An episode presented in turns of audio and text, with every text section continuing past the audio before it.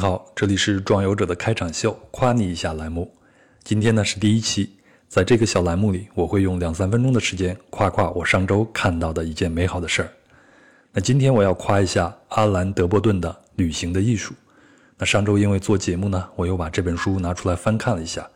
那这本书在我过往的节目里也不止一次的提到过，非常推荐大家读一下。那阿兰·德波顿呢，用自己极其丰厚的知识储备。举重若轻地将旅行中的各个环节重新解构了一遍。我想呢，在这本书里边，你一定能找到你在旅行中曾经想过无数次的某个问题的答案，或者呢，跟某个人物和他的故事产生精神共鸣。好了，我重看这本书呢，产生共鸣的是以下这段话，它是这么解构机场的一个细节的：在机场，最引人注目的东西莫过于机场大厅天花板下悬挂着的一排排电视屏。上面显示着进出港的飞机航班的情况，这些显示屏不曾有美感上的考量，放在整齐划一的昭和里，屏上显示的文字板式呆滞乏味，却能使人兴奋，引发想象力。东京、阿姆斯特丹、伊斯坦布尔、华沙、西雅图、里约热内卢，那这些显示屏能引发人们诗意的共鸣，一如詹姆斯·乔伊斯的《尤利西斯》的最后一行。迪里亚斯特，苏黎世，巴黎，不仅明晰地记录了小说《尤利西斯》的写作地点，同样重要的是，它揭示了隐藏在这一行文字背后大都会精神的象征。源于这些显示屏的是持续不断的召唤，有时还伴随着电视屏上光标不安分的闪烁，似乎在昭示我们既有的生活多么容易被改变。这段话呢，就让我想起我一直坚持在做的《壮游者》这档节目，标题里的一个个国家或城市的名字，就像机场的显示屏，它也持续不断地召唤着你，告诉你，生活有很多可能性和可塑性。好了，这就是本期的夸你一下。接下来我们将进入今天的《壮游者》节目，《壮游者》是一档独立播客，很需要您的支持。您可以通过微信公众号文章下方的赞赏码进行赞助。也可以通过支付宝账号“壮游者 ”at 幺二六 .com，也就是“壮游者”的拼音全拼加上 at 幺二六 .com 来进行转账赞助。谢谢你，让我们有机会一起前行。好了，您准备好了吗？我们出发了。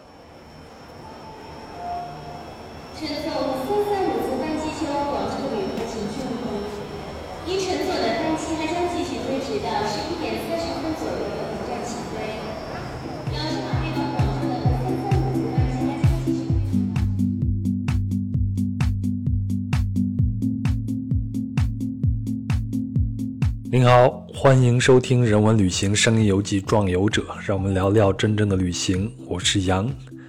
那二零二零年的疫情呢，就会让很多行业受损啊。为了自救呢，我看到在很多行业也产生了一些新的商业产品。比如说，在二零二零年啊六幺八年终大促时，东方航空就率先推出了一款售价仅有三千三百二十二元的周末随心飞的产品。那接下来呢？我看到很多航司都跟进了，也推出了类似的产品。呃，毫无疑问啊，这些产品的价格都非常的有优势，所以能惠及到很多的个体使用者。所以我会在朋友圈看到不少朋友购买和使用这种产品。那给我的感觉只有两个字儿，就是疯狂。几乎在每个周末都能看到他们在外地旅行。你看他们的定位啊，天南海北。然后呢，到了星期一，他们的定位就又出现在北京的某些区域。或者是一些大厂啊，那我是感觉啊，如果不是这种特殊的机票产品，是很少有人会选择这样疯狂的旅行方式出行的。所以我也一直很好奇，那采用这种方式去旅行的，到底是一种什么样的体验呢？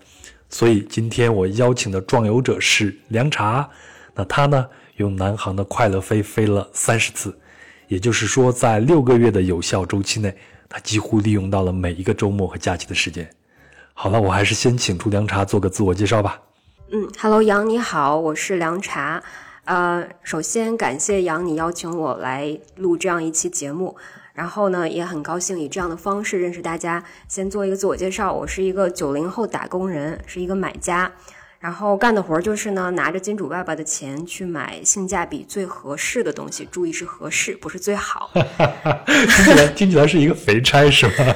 还好还好，呃，我来自汽车城长春，职业生涯呢从汽车行业开始。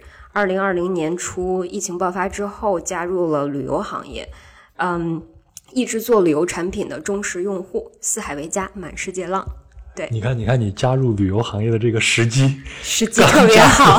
刚加入到旅游行业，然后整个旅游行业就是一片哀鸿。对，是，难道是因为我吗？哎，你是几月份加入到这个行业的？一月份，一月初，恰好在疫情之前。所以就是过了二十天以后，疫情就开始爆发了。没错。今年今年怎么样？你你自己个人的状态怎么样？我自己个人是比较大的一个转变。首先换行，但是就是没有换岗，所以会嗯促使我去学习很多新的东西，然后认识了很多新的小伙伴。因为嗯，汽车行业和旅游行业是两个非常不一样的人口构成，大概是这个样子。所以就认识了很多新的小伙伴，然后掌握了一些新的技能，然后学了很多新的东西，然后包括对这个旅整个的旅游行业有一些新认识。我觉得以前可能汽车行业我是算在路上吧，因为毕竟车是跑在路上的。对。然后现在就是基本上到处浪，上了路之后，然后到这个地方浪一浪，到那个地方浪一浪。对。那你你之前你自己会非常喜欢旅行吗？嗯，之前比较喜欢，但是之前。嗯，之前我的旅行可能更多的是出差，嗯，因为自己的时间没有那么多。然后在之前出差的时候，大概去过中国的二十五个城市，所以大部分时间都是在国内跑的，是吧？大部分时间都在国内跑。怎么说呢？出差，因为就比方说，我一般周一走，然后周四或者周五回来，因为我们周五是 office day，要在办公室里面开会。出差就是你基本上在出差的公司。然后机场、酒店这三个地方之间，你是感受不到那个城市的，对，你是没有时间去领略一下这个城市真正的面貌是什么样子的。你说的对，没有。嗯，那所以今年的这个随心随心飞的这个产品，或者说欢乐飞、快乐飞等等等等这种产品，算是给了你一个机会，是吧？对，是给了我一个机会去深入探索一下我们祖国的大好河山，就是用一句歌词叫。爱的中原，爱的北国和江南。这是哪首歌的歌词啊？向天再借五百年。我已经老土到连这个都不知道了。不是我比较土，说出这首歌。好，那我的第一个问题是，嗯嗯，在今年的这个单位时间内，这是你飞行频次最高的一个记录吗？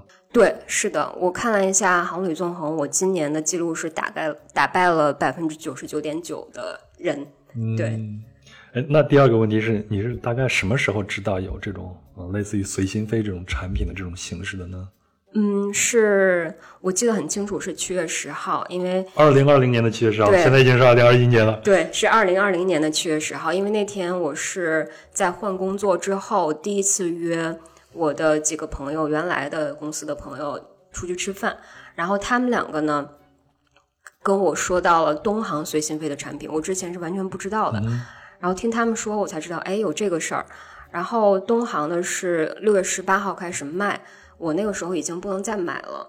后来他就是说，我们的我我我那两个朋友就是说，你可以关注关注南航的产品。嗯。然后我就后来发现，哎，南航也有了，就抢到了。那南航的这个，它的它是叫快乐飞是吗？对，它叫快乐飞。那它这种形式，它能吸引到你的那个点是什么？到底是价格还是？你自己确实的一个出行的需求呢，还是两者都有呢？嗯，首先肯定是两者都有的，因为确实像你开场的时候说的，这个价格是非常划算的。然后第二是，嗯，我真的当时是非常的有出行需求，因为今年去年的疫情。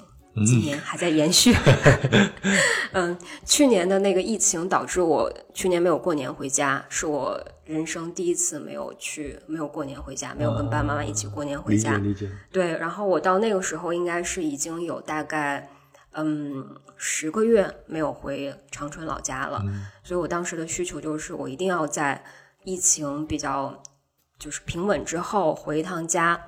嗯，然后就会我就会去对比各大航司从北京出发的航线。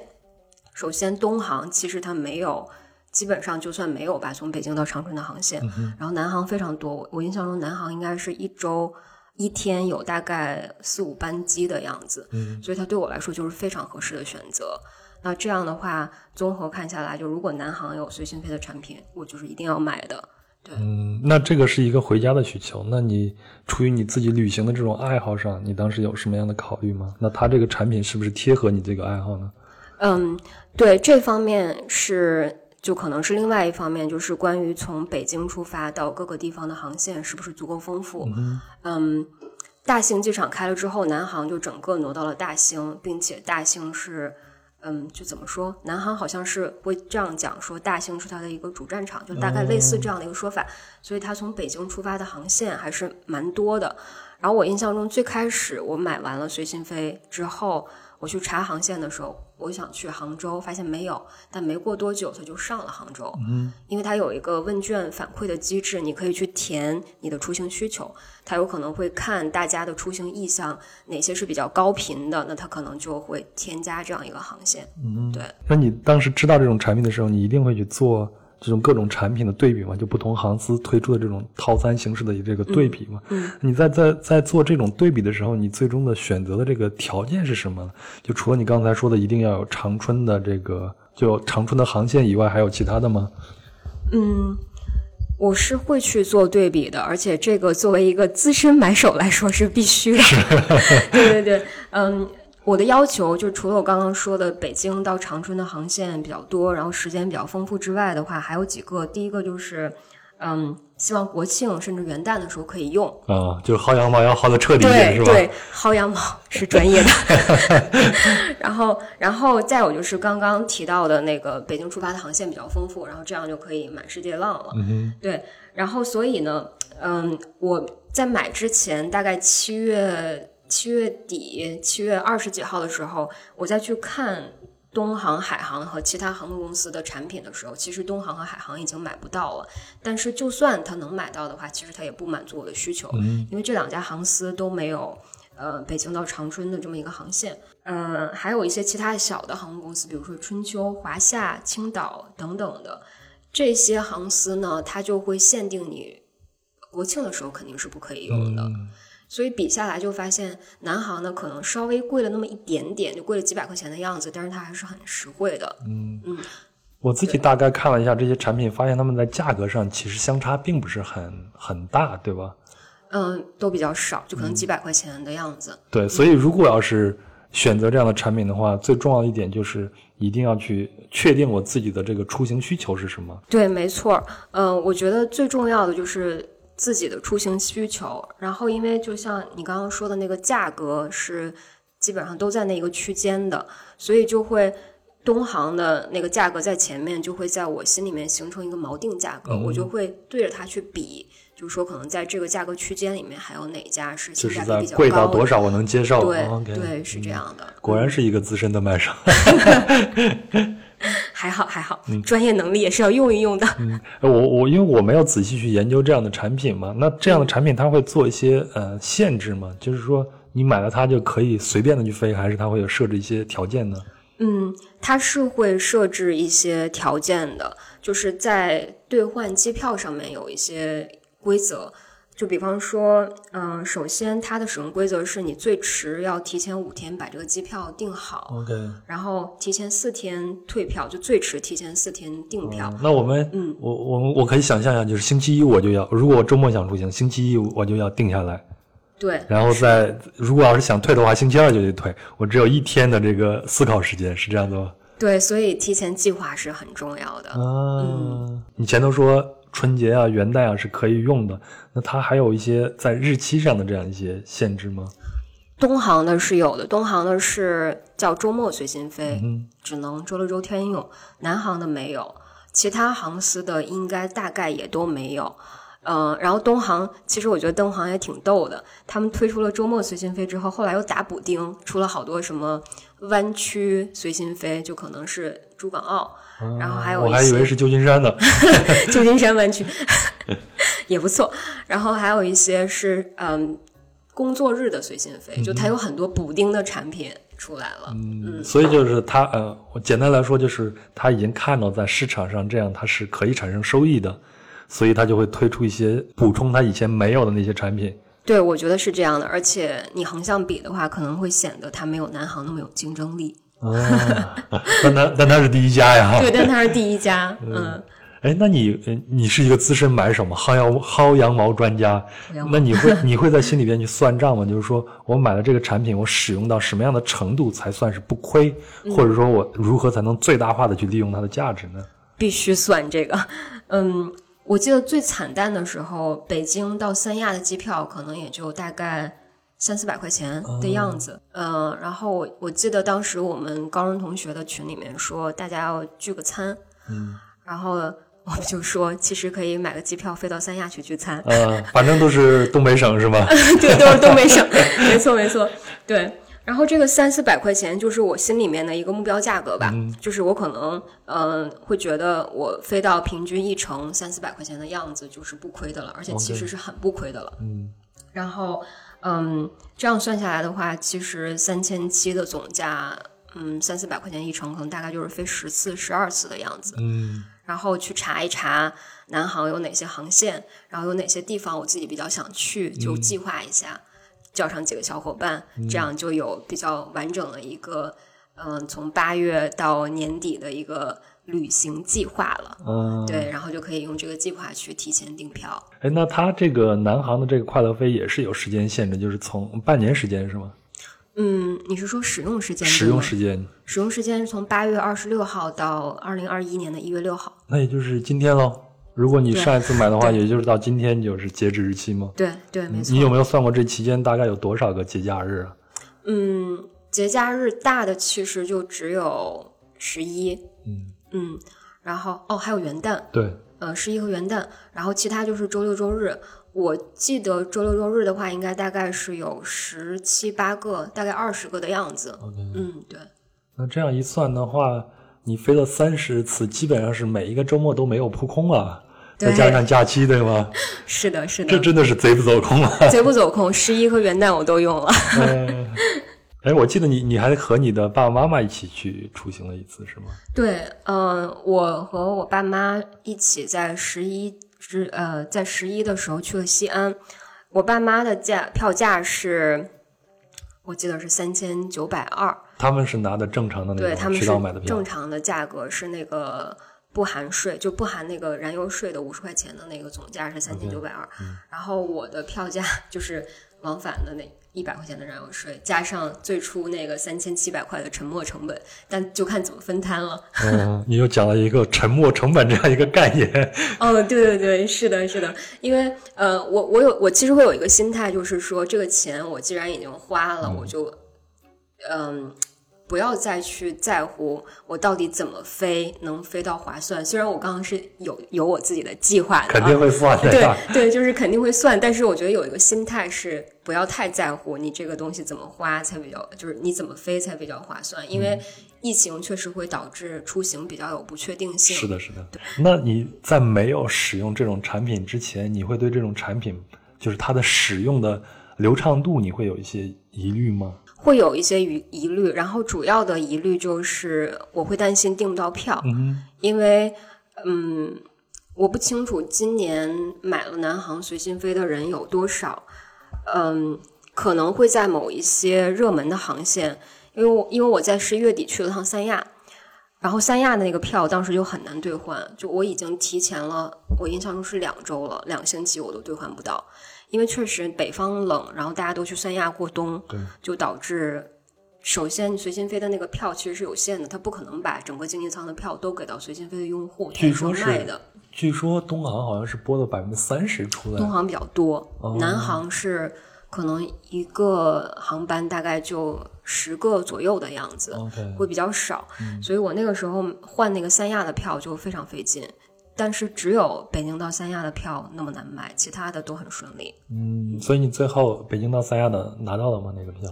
拿到了票，但我是请了一天的年假，就是我周四晚上走的。嗯，就换了一个日期，就相当于是我错开了可能大家的出行高峰。然后你你基本上是每一周都要出去吗？是吗？对，基本上每一周。我有个朋友啊，他是在字节跳动，呃，字节跳动去工作的。嗯，然后他就是不光买了东航的，也买了南航的，他好像是这么厉害对啊，他就是为了互补嘛。如果哪个城市没有的话，看另外一个城市有没有。但是他加班呀。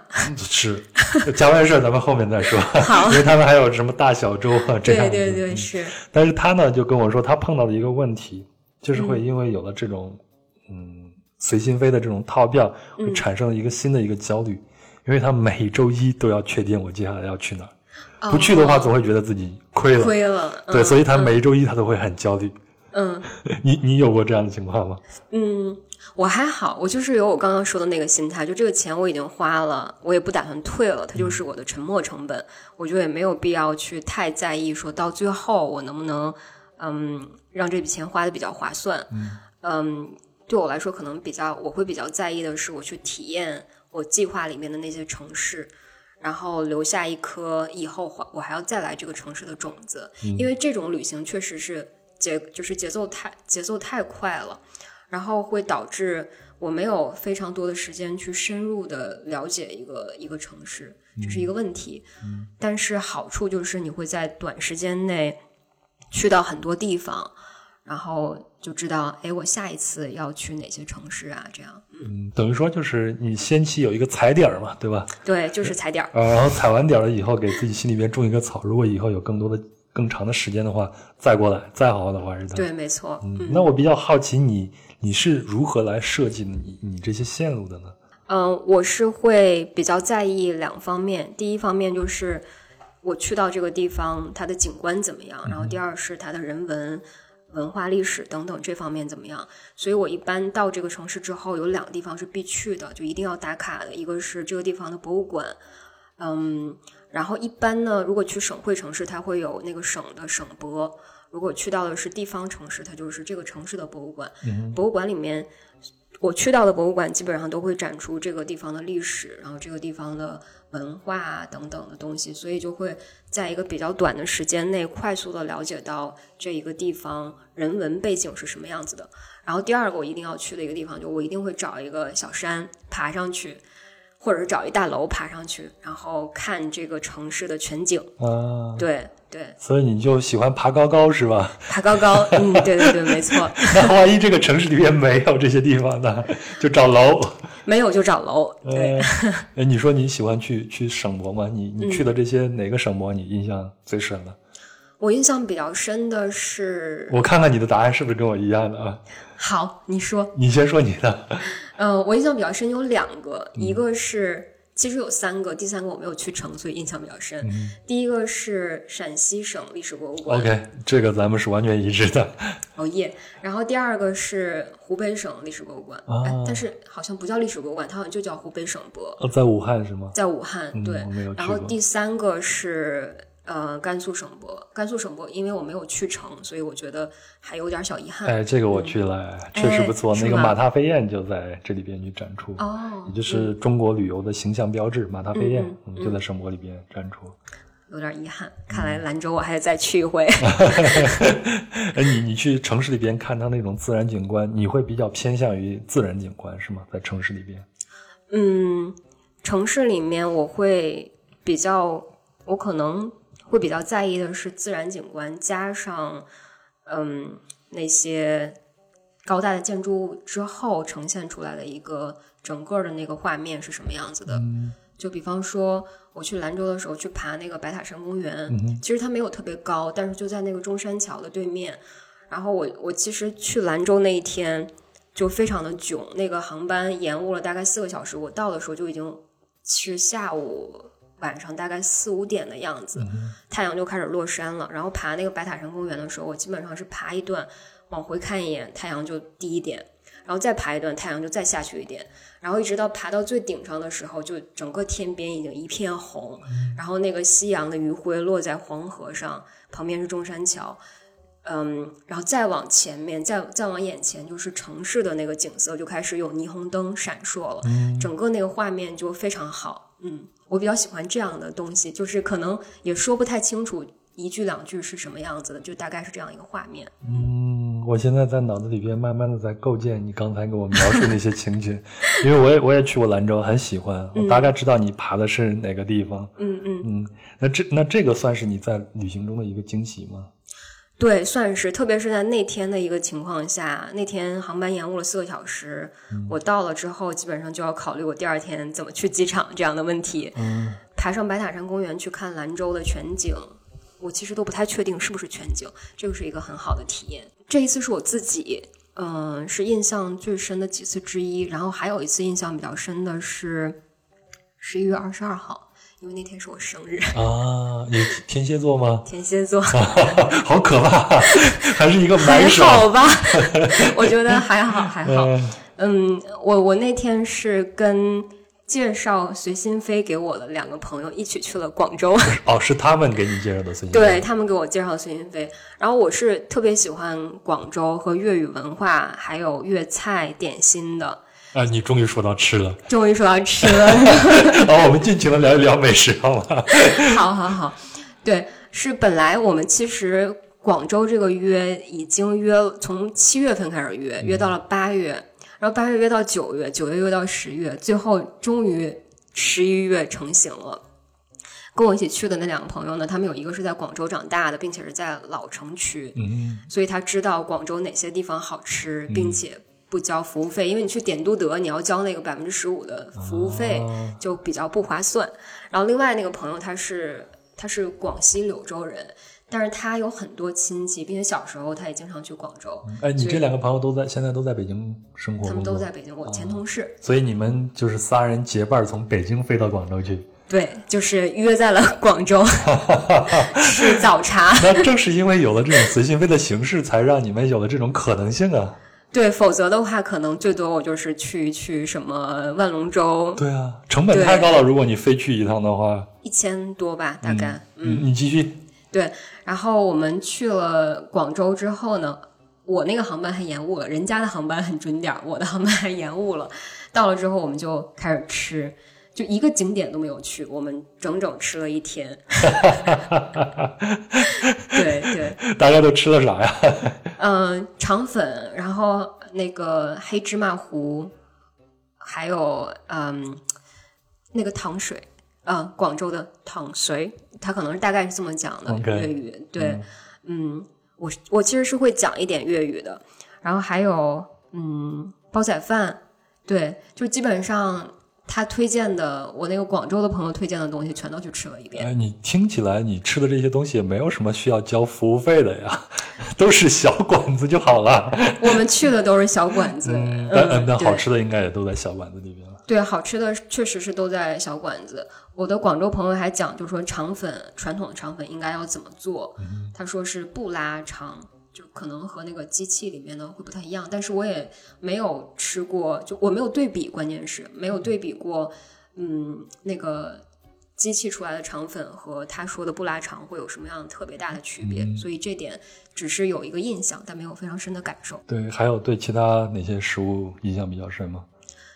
呃，芝麻糊，因为南方黑芝麻糊，我小时候看的这样的广告，你肯定是没有看过了。哎，九十年代还有啊。应该我应该看过那个广告。对，芝麻糊喽！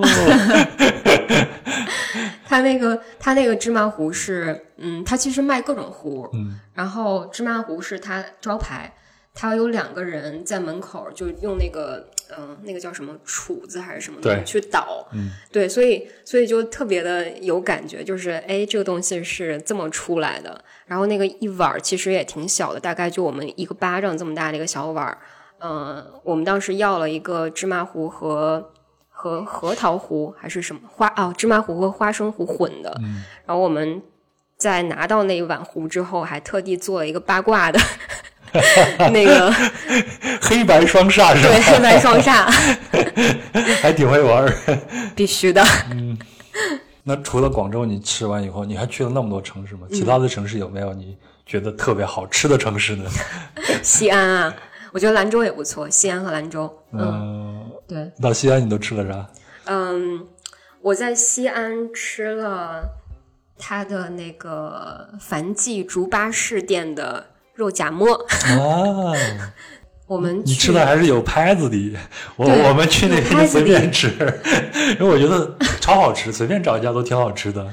我后来也发现这点了，因为我为什么去那家呢？是我去兵马俑那一天，因为兵马俑是在临潼区，比离市区比较远。我我先问一下，你去的是真的兵马俑还是假的兵马俑？真的真的，我还是能辨别出来的。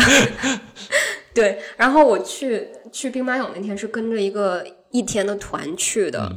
我们在散之前，那个导游就介绍了很多他们西安当地人非常喜欢的呃小店呀、他就说到了几个，嗯、有一个杨天玉腊汁肉夹馍，嗯那个是牛牛肉的，对，然后还有一个，嗯，他说的就是樊记猪八式肉夹馍，然后还有一个羊肉泡馍是哪一家我忘记了，应该说的是刘信肉呃羊肉泡馍，这几家我都去吃了，嗯，我最喜欢的还是樊记猪八式的肉夹馍，杨天玉肉夹馍可能我有点不习惯，因为就我们可能不是回民，然后也不是吃牛羊肉长大的，所以它那个味道稍微有一点点不习惯。吃那个羊肉泡馍的时候，嗯，我吃错了。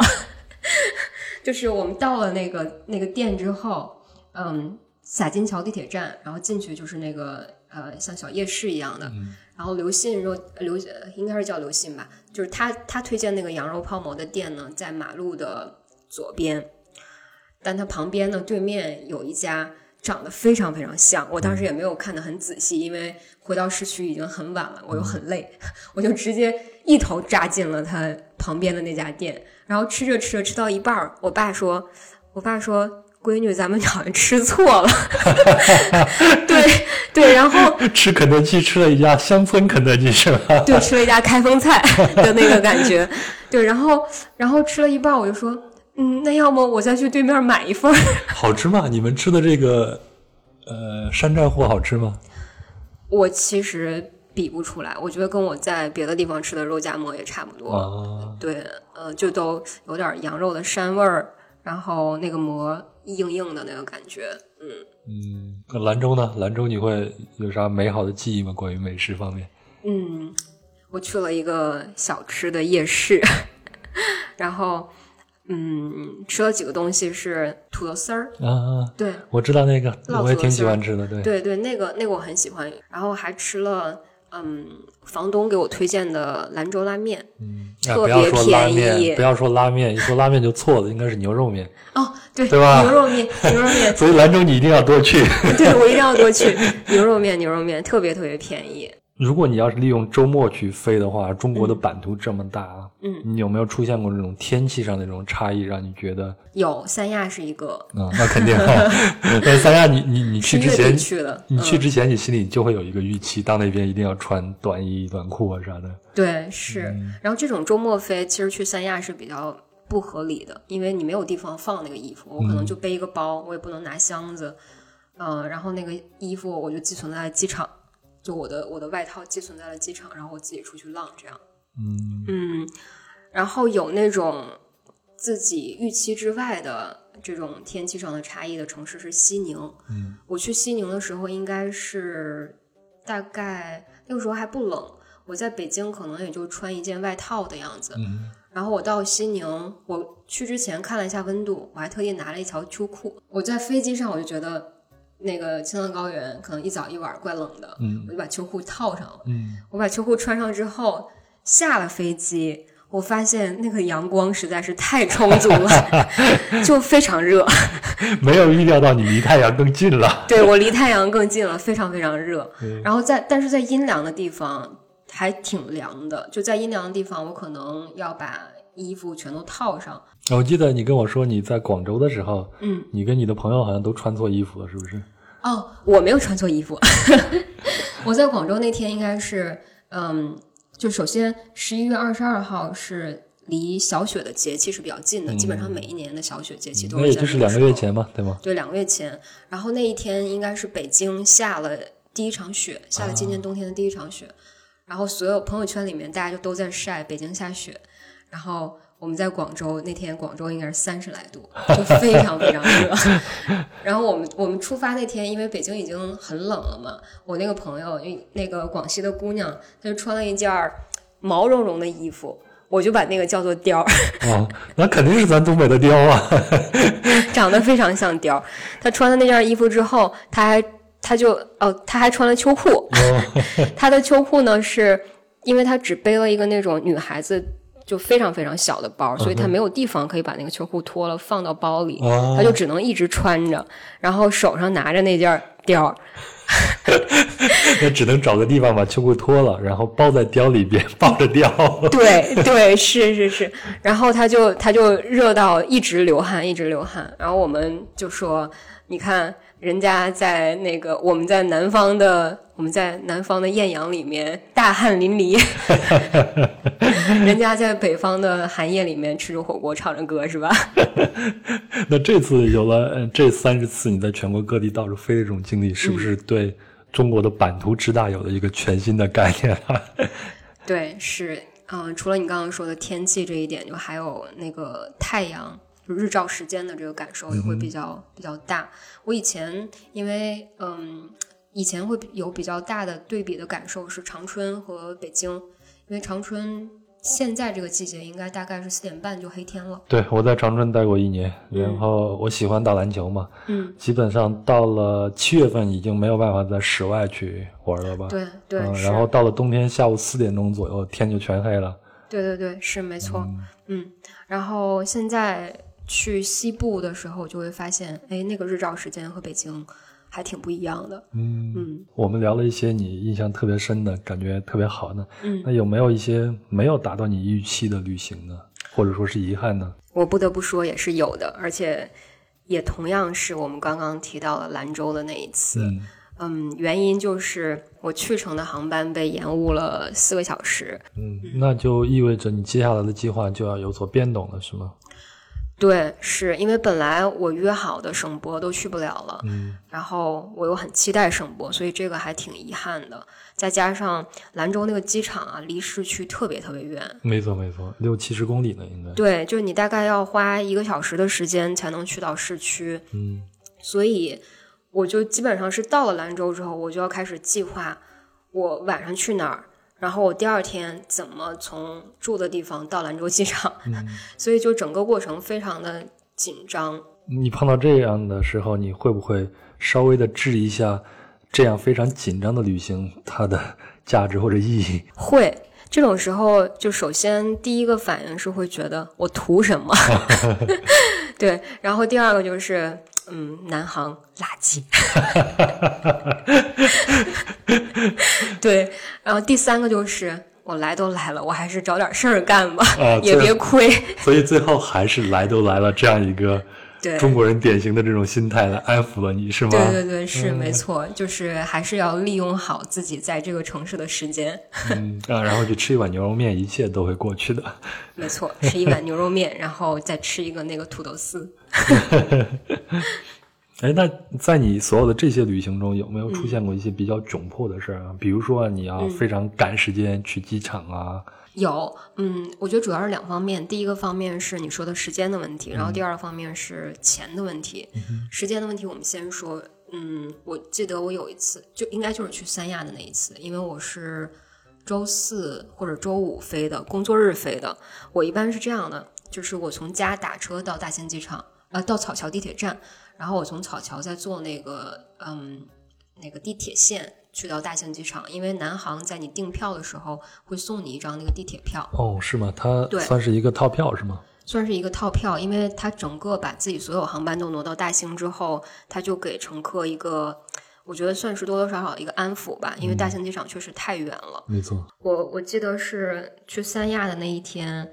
我按照周六周日的那个时间算打的车，结果就导致我的时间早上的时间非常赶，因为那天是工作日，早上堵车。我本来可能从家到草桥就大概四十五分钟的样子，结果那天走了一个小时。然后我这个人呢，出门基本上都是踩点儿的，所以时间就非常非常的紧张。最后走那个应急通道安检，呃，钱是其实准确说应该是说支付的问题啊，对。嗯，我现在出门会带钱包，但我钱包里面没有什么钱，就可能大家都差不多没有现金，所以到一个城市之后，我会先在支付宝上，或者是找一找在什么其他地方找一找那个城市的交通卡，因为这种高频的旅行出去，我也不大可能总是打车或者是去租个车呀，这样，所以就我会找一找这个城市的公交卡。我到贵阳的那一天，嗯，发现那个公交卡首先是只能在一个 A P P 上面去下载，嗯并且呢，那个 A P P 下载了之后，你注册了，然后要绑定一张贵州某个银行的银行卡，它是一个省内的银行，它不能绑定支付宝，也不能绑定微信，所以整个在贵阳那一天、那两天，我都只能用现金去来回的买票啊，地铁和公交都是这样，就导致嗯比较浪费时间，比较花时间，而且人家都是那种嗯刷二维码，然后你要。特别费劲的去买个票，然后你要排在人家的前面，所以你比较受人家鄙视。嗯，我记得在车上还发生了一个小故事，是吗？因为你刷卡的问题。哦，那个是在兰州，这个兰州这个城市可能有毒。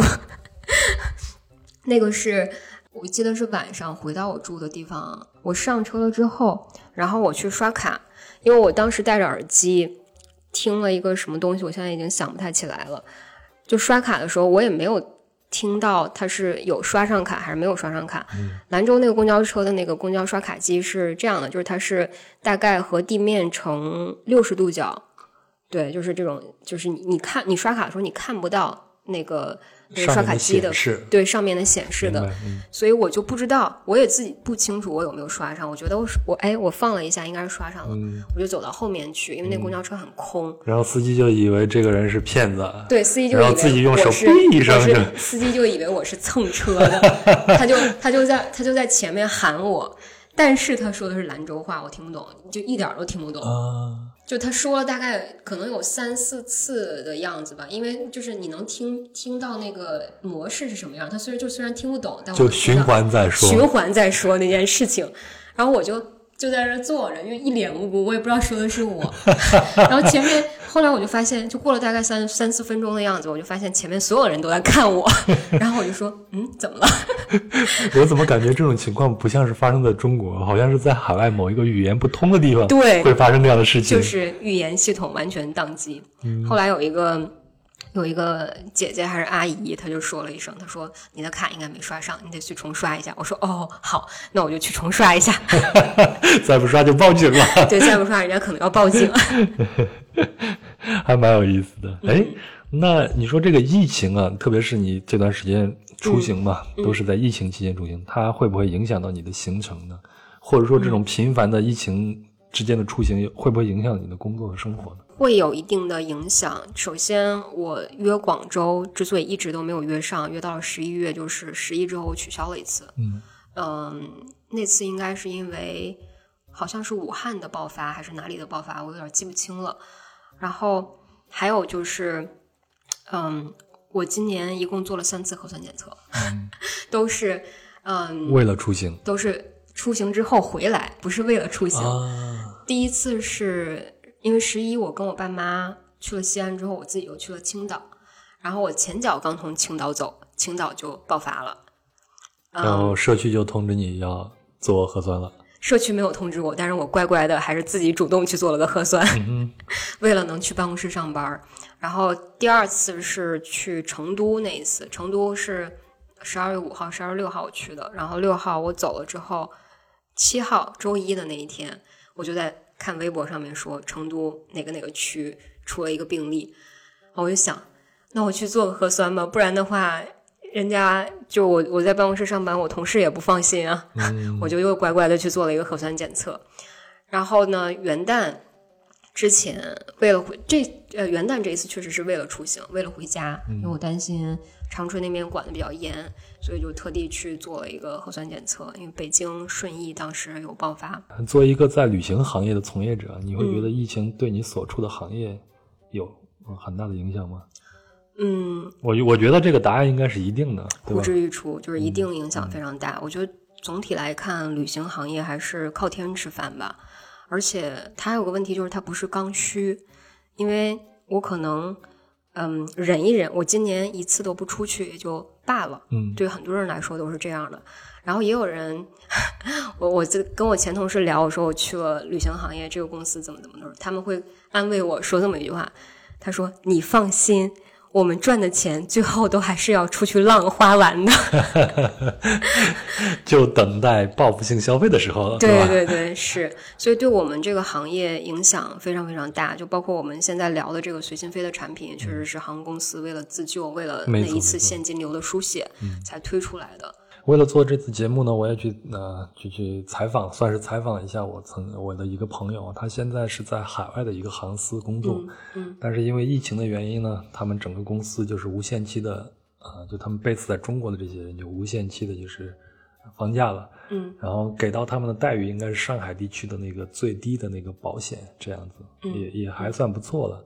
然后他就跟我说说他们公司几乎是裁了一半的人，哦，这么惨。对，在某些航线上，因为我们聊的这些产品，嗯，就是随心飞的这种产品，都是在国内航线嘛，但是在呃国际航线上是没有这样的。它是飞国际的，对？它是飞国际的。然后他就跟我讲说，呃，大公司可能还能吃一些老本，嗯，但是小公司基本上有很多都也，我们也听说有一些公司都已经倒闭了嘛，嗯。然后像他的公司每周以前啊，每周往返上海大概是七班航航航线了，嗯，但是到现在只保留了二到三班，嗯。而且呢，可能去上海的时候拉的是人，但是从上海回去的时候，可能就要变成一个货机了。哦，这样的话就是最大化的利用这一趟航线的利用价值，然后能减少一些损失。嗯然后他还跟我举例说，像荷兰的呃荷兰皇家航空，嗯也是裁员很多，但是他们在欧洲境内依然是运营的，嗯，等于说就是从国际航线啊、就改到了这样一个内需的一个状态，嗯就还能坚持下来。嗯但是亏损肯定是亏损的很多很多的。嗯嗯，哎，那你你能看到的国内的这些旅行行业，他们是如何开展自救的呢？我觉得可能会航空公司会比较典型一点儿，因为航空公司在旅行行业里面，我觉得好像是重资产，对不对？当然，嗯、对因因为他们的停机费啊、保险呀、飞机啊，包括他们的机组的这些人员呀，对对对，是。嗯，然后其他的旅行行业，我觉得比较多，我们可能会聊到比较多的是 OTA。嗯，OTA 行业，我看到的是大家都在哎给大家稍微解释一下什么是 OTA 吧，可能这个术语太哦，专业化了。嗯 嗯，就是 Online Travel Agency，就比如说像携程，它就是典型的 OTA。线上的旅行代理商，对线上旅行代理商，它可以呃做一些，比如说票务的代理、机票的代理，还有住宿去订酒店用的这些东西，还有飞猪也算是典型的 OTA。美团现在也有 OTA 的业务。嗯，我现在看到的是，我觉得大家都在做非常精细的运营。以前可能是，就比方说我到冬天，我给你推几个城市，嗯三亚或者怎么样，但现在会有场景，就是你去这个城市怎么玩儿，你是一家人，还是说，呃，一家人？我的意思是说，比如说爸爸妈妈加孩子，你还是说就情侣两个人一起出去，还是说三五个朋友一起出去，或者团建这样的，就会非常非常的细。嗯，对，这也就是说，呃，这样突如其来的一波疫情，就是逼迫大家去做更多、更细化的一个工作，嗯，用这样的方式来吸引更多的客流。对，没错。我觉得可能出去玩旅行的人有一个，大部分人会有一个特点，就是他其实不知道他要怎么玩儿，他也不知道他要去哪儿。没错，那我可能给你一个场景，我教你怎么玩儿，不能说教这样就比较比较高高在上的样子。就我给你一个建议，给你一些灵感，可能就会刺激你出行这么一次。那你会觉得这样的一种产品，就是机票套餐的这种形式的产品，在以后它会保保留下来吗？即便就是疫情过去以后呢？我想听一下你的看法。嗯，我觉得不能保留下来。嗯，除非可能对某一些特定的人群，就比如说学生，嗯假设他在嗯在某个地方上学，就比方说国际航国际航线可能会更靠谱一点。比方说，假设我是一学生，我在英国上学，我可能每年有大概往返两次的需求，不知道这种会不会有像套票一样的东西。但我觉得国内不大可能。比方说，我到我从北京到长春的机票正价的时候，可能要一千六左右。如果他要是这么卖套餐，给大家一个像会员一样的东西的话，他亏死了。嗯，常态下他就亏死了。好，关于这个话题，其实我也去采访两个人。第一个人呢，嗯就是我前头说的我在海外航司工作的那个朋友啊，嗯然后他给我的说，他说本身这样的一种产品的形式，就像是类似于健身房这样的模式，健身房卖卡这样的模式，它赌的就是期望你不去，对，期望的你不去，然后它能快速的回收现金。嗯嗯，比如像有一个数据，东航去年六月十八号嗯推出这个产品，好像到月底的时候，他们就拿到了将近三亿元的现金，这是东航自己给出的这样一个数据。嗯，这这也是促使其他的航空公司接下来就跟进推出相同类型的机票套餐的这样一个形式。嗯，但是我这个呃朋友呢，他就认为这样的形式在疫情结束以后应该不会再出现了。嗯。可是呢，我又去问了另外一个朋友，我这个朋友是专门做机票生意的，嗯嗯。然后因为他有海外航空公司做机票这种、呃经验，现在是在国内做，但他主要是做这种国际航线的，嗯。国内航线他也了解一些。嗯。他的观点恰恰相反，他的观点是说这样的一个形式也许能保存下来，而且他判断保存下来这个概率是非常大的。哎，为什么呢？为什么呢？是因为在之前，其实航空公司都有这样的套票形式存在，只是我们都不知道。嗯因为在之前四大航空公司，东航、海航、南航、国航这四大航空公司，应该是这四大。嗯嗯然后他们在国内的机票的定价这方面，他们的掌控力非常的强，哦，所以他没有必要去推这种卖方市场，对他没有必要去推这种套票的形式，事实上是有这种套票的形式存在的，嗯可能在一些比较少的这些呃群体里边知道这样的一个存在，嗯。但是呢，因为疫情的情况，然后迫使他们推出这样的一个套票形式，就让他们有机会去试验一下这样套票形式到底能达到一个什么样的一个程度。嗯嗯。那到目前来看，这样的一个产品还是不错的。嗯。那可以想见，在未来的几年内，因为疫情的影响，它可能会持续很长的时间，嗯。所以航空公司还有可能继续把这样的形式保存下来，形成一个固定的一个销售的产品的一个模式。但是，它会把条件弄得越来越苛刻，所以我就想问一下，我知道看你朋友圈发说你要买呃第二次买这个南航的对。二点二点零了，对，嗯。那二点零和一点零，它们中间有没有一些条件上的限制呢？二点零首先春节不能用，嗯春节是从小年儿限到了初十，嗯所以春运呢就没戏了。嗯，对这已经 pass 掉一个了。对，嗯，然后二点零还有一个就是它推出了两款产品，一款是我们聊到的这种呃旅行，它叫旅行套餐，嗯然后另一个应该叫畅游套餐还是叫什么的，就是那个会贵三百块钱，就是一共是三千九百九十九，四千块钱的样子。然后那个是你同时名下可以有四段未出行的航段，嗯，比方说如果我想去西藏的话，等会儿我脑子要稍微转一下，怎么嗯感觉这么像北京买房，或者是买要个车牌什么的，名下有几个几个？我所以你看他们的条件是不是在对，越来越限制？我我们先我们先解释一下一点零啊，一点零是你的名下只能有三段没有飞行的航段，OK，对，然后二点零是你可以有四段，那一点零，比如说我要去拉萨，我就飞不了，因为我要买先北京到重庆，然后重庆再到拉萨，嗯，然后再买重拉萨到重庆。就如果我是周末出去的话，就会导致我一定满足不了要提前五天订票这个要求。明白。所以就没法去。但二点零你可以有四段，那就可以去做这样的一个出行。嗯但是二点零，嗯，还有一个问题是，哦，还有一个不一样的点，它不是问题啊。二点零是在你可以首先设定一个你经常要往返的城市，然后那个城市和呃。你经常往返的两个城市，然后这两个城市之间你你可以一共飞六次，嗯，在它的有效期内，你一共飞六次。那就是比一点零要更好一点了，是吗？，对对，一点零是我在同一个航线上只能飞两个往返，嗯，然后其他的二点零会不一样的点是，呃，它那个就相当于高配版的那个套餐是对其他所有的城市你只能飞一次，嗯。就是你虽然有一个跟某一个城市飞六次的机会，但是其他城市你只能飞一次，啊，对，那这个是相比一点零有了一个收紧的是吗？可能也不算收紧，我觉得会比较适合，还是比较适合旅游的人吧。就是首先旅游加上，或者比如说异地恋或者怎么样的，嗯对他可能就要经常去那个城市，然后他去旅游，他也不大可能一个城市去两次，嗯这样他其实是两个两个不一样。不一样的套餐，不一样的产品，但我觉得非常有意义的一点就是，我不知道有没有注，就是你有没有注意到爱奇艺的套餐现在也不一样了，就它有一个高配版，有个低配版。嗯。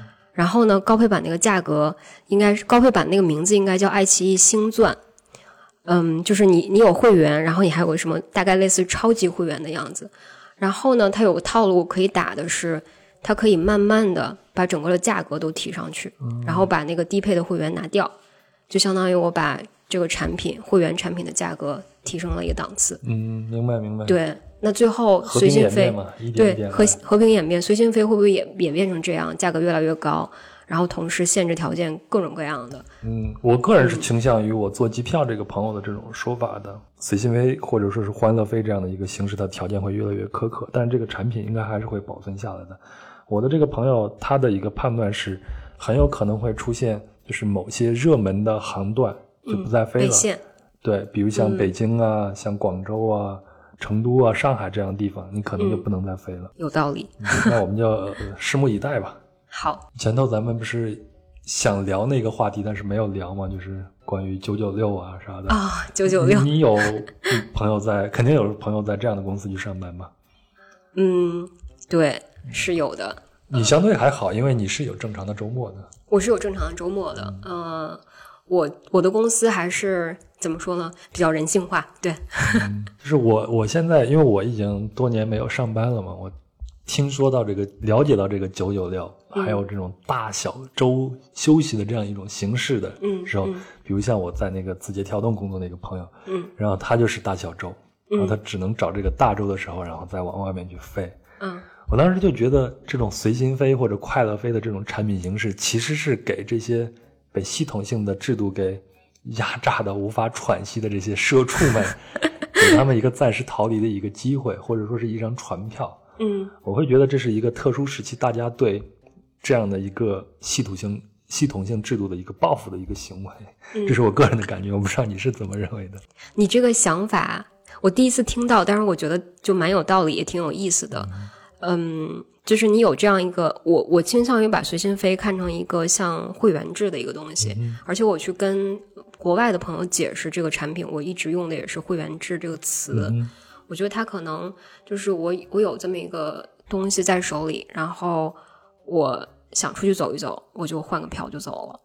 对，然后我也不带什么东西，可能带个洗漱包，背个包我就走了，这样就会比较嗯比较随意一点。嗯，可以探索一下我之前没有去到过的城市。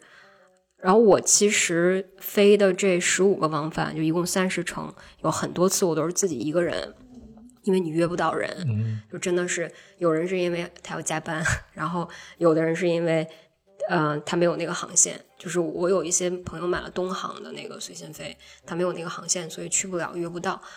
我自己一个人出去的时候，我的感受就是。我会更去把自己沉浸到那个城市的整个环境里面，然后会有一个更好的机会去了解到这个城市。就比如说，我其实可以做一个非常好的对比，就是我国庆跟我爸妈去西安，我就非常操心，也不能说操心吧，就是我要想我每天去哪儿，然后几点吃饭。吃什么这些东西都要想到，因为毕竟爸爸妈妈年纪在那儿，他们可能也不能像我们一样，就因为我我出去随心飞，我中午就基本上不吃饭，或者在路上就随便吃点饼干啊什么的，但他们不行，所以就会呃那种就是你需要慢节奏，随心飞就像就是好像你吃东西吃的特别快，嗯，然后我就在非常短的时间内把这个城市了解到了一遍。然后种下一颗我之前说的那个种子，我下次我还要再来。如果说这种产品形式，我们就架空的想一想，如果这个产品形式还存在，但是它条件越来越苛刻，价格也可能会慢慢的，就像你刚才说的爱奇艺的那个会员情况一样，会慢慢的在提高。嗯，到一个什么样的度你会放弃这样的产品呢？嗯，我可能会在今年下半年，如果它再推出，我就不会买了。那为什么？因为第一。基本上中国所有的城市，所有可以飞就可以可以从北京飞的城市，我基本上都去过了一遍。我自己还想再去的城市就那么几个，嗯，比方说桂林、兰州，其实是比较大的几个区域。就比如说像西藏的北线，然后河西走廊，就我们说中国境内啊，就不说国外。然后这几个地方是比较需要我花一大块时间去探索的地方，所以随心飞这种呢就不太合适，因为我如果要是花那么多时间的话，我其实就是我可用的假期是有限的，明白。那我可能就半年或者甚至一年出行一次，然后一出去就半个月或者是十天这样子，那就没有必要去买一个随心飞这样。嗯，对。那我可以这样去比喻一下吗？就是随心飞好像就是我们的快餐，在你特别饿的时候，你飞快的冲进去吃饱就可以了。但是如果你想很嗯，我觉得挺精致的恰当的。去体验一下这个饮食文化，想较长时间的去体验一下这个美食的话，你可能就要采用另外一种方式，比较传统的一种方式了。嗯，对对，我觉得你说的就非常非常的恰当，说出了我想说的话。因为可以算一算，随心飞现在的价格基本上就四千、三千八的样子吧。嗯，两张机票，两张大概两张长程的机票的价格，或者其实如果你要可以错一错旅行的高峰的话，它会比你两张机票的价格要贵。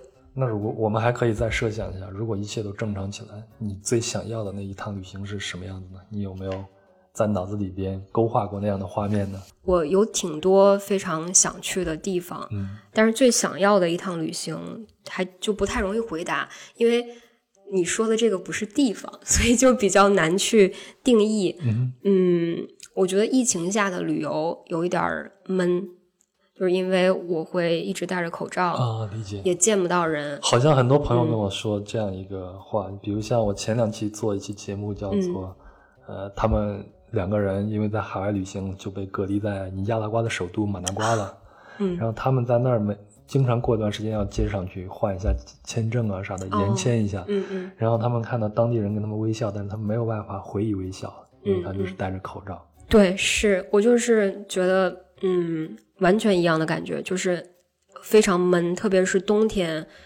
你穿的又多，然后可能你在外面走的时候也戴着帽子，其实你跟外界唯一的那个交流就是眼睛，但是我还戴眼镜如果有雾气的话，连眼睛眼睛都看不见了。对对，是是是，所以就是就特别是人微笑的时候，那个眼角不太，其实我觉得我们也不是干演员的，也不是这个那个的，所以其实不太容易看出来。嗯那你跟别人的交流就仅限于眼神交流，然后又不太善于捕捉这个眼神，所以就觉得隔得非常非常远，就哪怕我面对面也是那种远隔万里的感觉，所以就会觉得这样的旅游比较，这样的旅行会闷闷的。